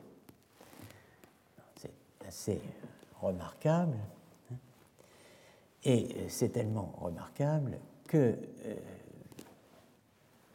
Hippolyte continue Ici commence quelque chose de vraiment extraordinaire dans l'analyse de Freud. Par quoi se dégage de ces anecdotes que nous aurions pu prendre pour n'être rien de plus une portée philosophique prodigieuse que je vais essayer de résumer tout à l'heure. Présenter son être sur le mode de ne l'être pas. C'est vraiment de cela qu'il s'agit dans cette Aufhebung du refoulement, qui n'est pas une acceptation du refoulé. Celui qui parle dit voilà ce que je ne suis pas. Il n'y aurait plus là de refoulement, si refoulement signifie inconscience, puisque c'est conscient. Consciemment, je dis voilà ce que je ne suis pas. Mais le refoulement subsiste quant à l'essentiel, sous la forme de la non-acceptation du refoulé. On retrouve ici cette Aufhebung évoquée l'an dernier à propos de Maître Eckhart et de la croix. Prends ta croix, dépose ta croix. Et si l'on poursuivait la lecture, on tomberait sur une autre expression de Hegel alléguée par Hippolyte, la négation de la négation, qui est également écartienne, mais aussi thomasienne et plus largement médiévale. Voici le texte de Hegel évoqué l'an dernier. Par Aufheben, nous entendons d'abord la même chose que Inweg, räumen, abrogé, negieren, nier. Et nous disons en conséquence, par exemple, qu'une loi, une disposition sont aufgehoben, abrogées. Mais en outre, aufheben signifie aussi la même chose que aufbewahren, conserver. Et nous disons en ce sens que quelque chose est wohl aufgehoben, bien conservé. Cette ambiguïté, c'est l'ambiguïté maximale, hein, dans l'usage de la langue, suivant laquelle le même mot a une signification négative et une signification positive. On ne peut la regarder comme accidentelle et l'on ne peut absolument pas faire à la langue le reproche de prêter à confusion. Mais on a à reconnaître ici l'esprit spéculatif de notre langue allemande qui va au-delà du simple ou bien ou bien propre à l'entendement. Et, et c'est la raison, ou, ou, c'est l'entendement. Je vous rappelle euh, l'exégèse de Descartes, hein, son interprétation révolutionnaire du tolle crucem de Matthieu 16, 24. Si quis vult post me venire, abneget semet ipsum, et tollat crucem suam, et sequatur me. Le sens n'est pas si quelqu'un veut venir après moi, avec moi, derrière moi, qu'il se renonce lui-même, qu'il se charge de sa croix et qu'il me suive. Le moyen haut allemand uf eben, par lequel écartant le latin tolle, signifie en effet à la fois prendre et déposer. La théologie écartienne de la croix est fondée sur ce que Hegel appelle, appellera Aufhebung, le dépassement qui à la fois supprime et conserve. Nouvelle figure dans le cas de Maître Eckhart de la souffrance impassible ou de l'impassibilité souffrante. Ces deux euh, contradictions in adjecto euh, supposées. C'est ainsi que, euh, que Jean Hippolyte entend l'Aufhebung, prise et déprise, dévoilement et voilement, don et retrait, manifestation et latence. Il est par Hegel et l'Aufhebung et sa pratique de Freud d'une certaine façon et du texte sur la Verneinung tout à fait enclin à et prêt à comprendre les pages apparemment les plus obscures et euh, les moins rationnelles de Heidegger. Une sorte de dénégation de l'être qui se montre en se cachant, qui se cache en laissant venir à l'étang euh, la possibilité de se montrer, qui laisse l'étang venir à la montre, au paraître, hein, au se montrer. Rappelez-vous, pour bien comprendre ce jeu complexe, les euh, relations que nous avions établies entre vouloir, nouloir, vouloir que ne pas, et ne pas vouloir, qui n'est pas précisément vouloir que ne pas, mais simplement s'abstenir de vouloir. Donc je reviens maintenant au thème général, le dépassement de l'anthropologie, thème commun à Heidegger, à Hippolyte et à Foucault, et qui est censé être fondamental pour bâtir aussi bien soit une histoire de la vérité à la Foucault qu'une histoire de l'être à la Heidegger. Dans Psychanalyse et philosophie, Hippolyte souligne la nécessité d'aller plus loin, de dépasser l'anthropologie qui, dit-il, est toujours insatisfaisante. La question cruciale à ses yeux, et cela euh, Bianco le souligne bien, n'est plus la question kantienne qu'est-ce que l'homme, mais la question heideggerienne qu'est-ce que l'être C'est le fameux passage de l'homme à l'être hein, qui est censé euh, constituer le déplacement caractéristique euh, apporté par la lettre sur l'humanisme. Bien que les démarches psychanalytiques et heideggeriennes aient des points communs, les différences l'emportent sur les similitudes. La psychanalyse s'enlise dans une base anthropologique, tandis que ce qui fait l'originalité de Heidegger, c'est précisément sa tentative de dépassement de l'anthropologie. Le geste important de Heidegger, c'est d'avoir défini le Dasein, je cite, par la question de l'être, et d'avoir défini l'homme par la question même de la métaphysique d'avoir fait l'exégèse de cette métaphysique dans son histoire, dans son originaire, dans son sens, dans ses phénomènes de répétition. Voilà ce que Bianco met en, enfin, souligne dans euh, le, geste d'Hippolyte. C'est tout à fait exact, mais euh, notons deux points. D'abord, le texte euh, où Hippolyte passe de la question de l'homme à celle de l'être, dit exactement que la question qu'est-ce que l'homme mène à la question qu'est-ce que l'être. Voilà euh, le, passage. Ne faut-il pas aller plus loin et reconnaître que l'anthropologie, étude des primitifs, sociologie, psychologie, psychanalyse empirique, est elle-même toujours insatisfaisante? La sexualité est énigme L'instinct de mort est une question, non une réponse, non une explication. La question qu'est-ce que l'homme est-elle encore une question anthropologique? Sartre lui-même écrit que si toute personne est bien surgissement concret au monde et ne vit qu'une situation unique, la sienne, cette manière d'être exprime concrètement et dans le monde, dans la situation unique qui investit la personne, une structure abstraite et signifiante qui est le désir d'être en général. On croirait entendre Augustin.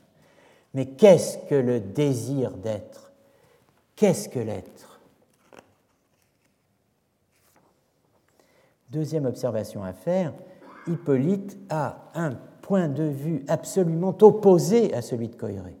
Quand il passe à ce qui distingue Heidegger et Freud, il met en place un scénario et un comparatif qui est tout à fait en faveur de Heidegger et aux antipodes de la dépréciation euh, radicale euh, du projet heideggerien par Coiré.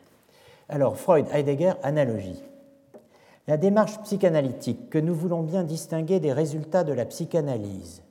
J'avais parlé de, des résultats tout à l'heure. Hein. Alors, des résultats de la psychanalyse. De la psychanalyse telle qu'elle a fini par se pratiquer et se développer en Amérique. Par exemple, il s'agit de rendre tous les gens normaux.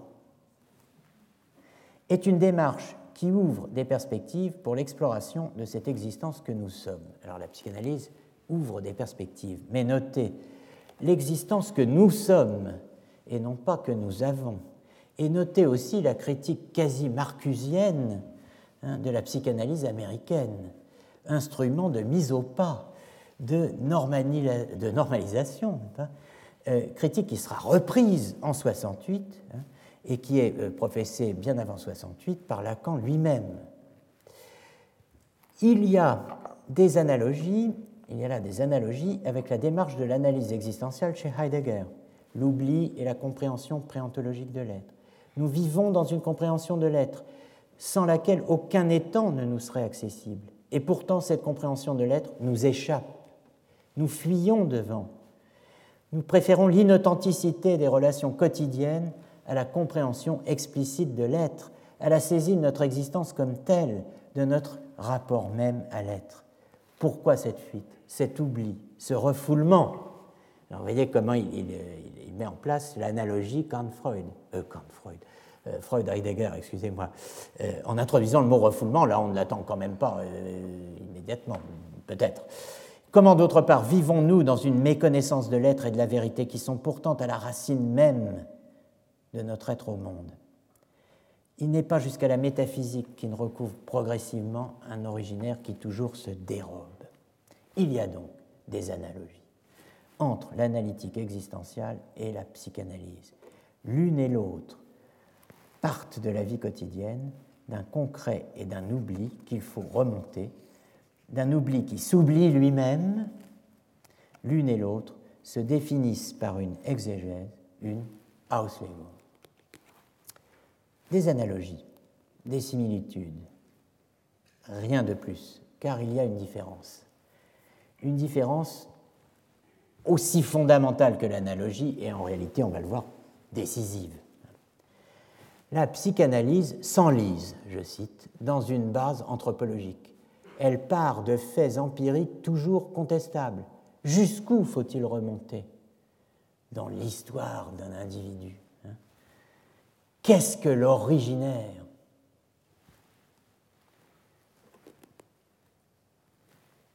Ce qui fait l'originalité de Heidegger, mais faute de répondre à la question qu'est-ce que l'originaire, on passe à l'originalité de Heidegger, c'est d'avoir, lui, défini le Dasein, l'être que nous sommes, par la compréhension de l'être, par la question de l'être. C'est d'avoir donné une signification concrète à cette question abstraite en apparence en l'élaborant. Et ayant ainsi défini l'homme par ce qui n'est pas empirique, mais ce qui n'est pas empirique, c'est quoi? C'est la question même de la métaphysique. D'avoir fait l'exégèse de cette métaphysique dans son histoire, dans son originaire, dans son sens et dans ses phénomènes de répétition, un peu comme Freud présente l'histoire d'une individualité dans ses rêves et ses symptômes. Je ne voulais qu'indiquer cette analogie pour orienter vers une démarche philosophique aussi concrète que peut l'être la psychanalyse, aussi transcendantale que peut l'être l'analytique kantienne. Alors, l'union du concret et du transcendantal. Le point décisif de la lecture d'Hippolyte pas étranger à certains thèmes de Corbin, puisque Corbin a écrit et prononcé un texte intitulé Le transcendantal et l'existential. Mettez concret à la place d'existential. Bon, en tout cas, c'est une assez remarquable synthèse du premier et du second Heidegger dans le langage du premier, puis celui du second, que nous donne Hippolyte dans la conclusion de l'article Ontologie et phénoménologie chez Martin Heidegger. Et gratignant au passage la traduction de Dasein par réalité humaine, introduite par Corbin et reprise par Sartre dans L'être et le néant, euh, auquel il préfère euh, être là, hein, et expliquant comment l'ontologie phénoménologique de Heidegger non seulement réalise les ambitions d'un projet analytique à la fois concret et transcendantal, mais aussi un dépassement de la métaphysique. Tous les thèmes des textes extraits puis déflorés ou déflorés par Foucault sont là, n'est-ce pas, et en quelques lignes, avec en sous-main, ce pourrait être amusant d'essayer de deviner, les titres des œuvres correspondantes. On a vraiment l'impression, en lisant Hippolyte, qu'on a euh, le mode d'emploi euh, des textes de Heidegger pour un, homme qui découvre euh, ces textes et qui a besoin d'être un peu guidé dans ses lectures, ce qu'est probablement à ses débuts Foucault pas longtemps, mais un peu. Alors voilà le, texte, une synthèse, hein, euh, Ontologie et phénoménologie, figure tome 2, 624, page 624. Le souci de l'être habite le Dasein. Alors, ça commence par ça, le souci de l'être, pas le souci de soi. Hein. il faudra des années pour arriver au souci de soi. Ici, on a le souci de l'être. Le souci de l'être habite l'être là, le Dasein les temps que nous sommes, nous, les humains. Hein. Ce souci de l'être habite le Dasein et nous empêche, une fois qu'il est entrevu, de traduire ce terme par réalité humaine. Comment va-t-il falloir traduire Dasein? En fait, au bout du compte, Hippolyte euh, penche pour présence. Le type de présence que nous sommes. Bon, mais enfin, ce souci de l'être habite le. On y reviendra. Hein. mais ce souci de l'être habite le Dasein et nous empêche, une fois qu'il est entrevu, de traduire ce terme par réalité humaine. Nous ne sommes justement pas des choses humaines. Hein. Il faut le découvrir, ce souci de l'être qui nous habite. Il faut le découvrir sans s'enliser dans une anthropologie particulière. Ainsi, l'analytique existentielle est une problématique transcendantale qui rejoint l'analytique kantienne envisagée dans sa signification ultime. On vient de balayer quasiment toute l'histoire de la philosophie moderne. Hein. L'ontologie, comme phénoménologie, est une analytique concrète et transcendantale à la fois. Elle part de la vie quotidienne, qui est une compréhension préontologique de l'être, c'est-à-dire antérieure à la constitution d'un discours ontologique savant sur ce que c'est que l'être. Tout le monde s'y entend en matière d'être. Chacun a une compréhension préontologique de l'être, comme on dirait une compréhension pré-scientifique. Alors, l'ontologie comme phénoménologie hein, part de la vie quotidienne qui est compréhension préontologique de l'être, elle remonte l'oubli, elle évite de réduire l'être et le sens de l'être à la constitution d'un objet par un sujet. Voilà deux thèmes et deux termes très importants euh, sur lesquels nous allons revenir, alors cette fois en historien du Moyen Âge dès les séances qui viennent, elle évite donc de réduire l'être et le sens de l'être à la constitution d'un objet par un sujet. Cette constitution est le destin de toute la métaphysique occidentale et de la technique de domination du monde corrélative. Donc vous voyez, l'histoire de la subjectivité et de l'objectivité du sujet et de l'objet, de la relation entre le sujet et l'objet, sous la plume d'Hippolyte est explicitement assumé comme destin de la métaphysique occidentale et technique de domination du monde corrélative. Donc il est difficile de faire plus heideggerien quand même. Hein. Euh, elle découvre donc le fait métaphysique, mais pour aller jusqu'à son fondement caché. C'est ainsi qu'en posant la question de la métaphysique et de son origine, cette analytique existentielle est un dépassement de la métaphysique elle-même. Donc c'est tout sauf un échec, c'est une pleine réussite. La lecture hippolytienne de Sein und Zeit et des œuvres ultérieures, c'est-à-dire des œuvres accessibles au début des années 50, redouble, répète, déplace sur le terrain de l'interprétation anthropologique de Heidegger la critique de l'interprétation cogévienne de Hegel. Parce qu'au fond, Hippolyte adresse la même critique à euh, interprète de Heidegger, qu'à Kojève, interprète de Hegel. Bon, il faudrait évidemment pouvoir développer à présent, euh, pour euh, plus de clarté, les thèses de logique et existence. Le grand livre d'Hippolyte qui est une interprétation heideggerienne de Hegel, qui en même temps euh, achève d'hegelianiser Heidegger, n'est-ce pas? Euh, Il y a ce qu'on montre et ce qu'on ne montre pas en le montrant, n'est-ce pas? Bon. Mais euh, nous ne le ferons pas aujourd'hui, rassurez-vous. Nous reprendrons la semaine prochaine pour arriver à pied d'œuvre, c'est-à-dire au moment où Foucault, ayant suffisamment battu ses cartes, nous explique que, et je cite, euh, lit le problème historique à résoudre pour nous, aujourd'hui, maintenant, est double.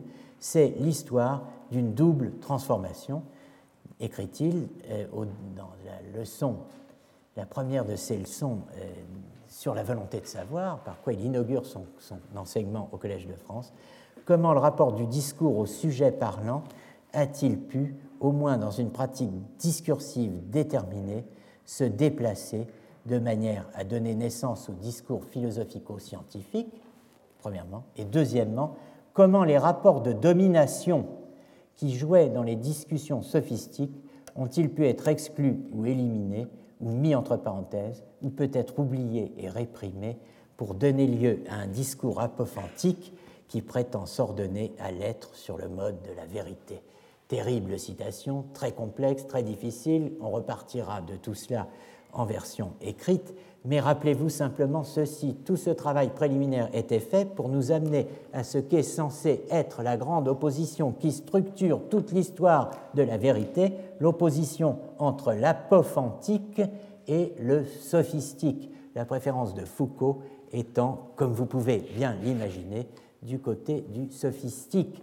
Et ceci, évidemment, n'est pas sans conséquence, puisque à choisir le sophiste contre Aristote, eh bien, on peut sans difficulté éliminer tout le Moyen Âge euh, de euh, la réflexion sur l'histoire de la philosophie.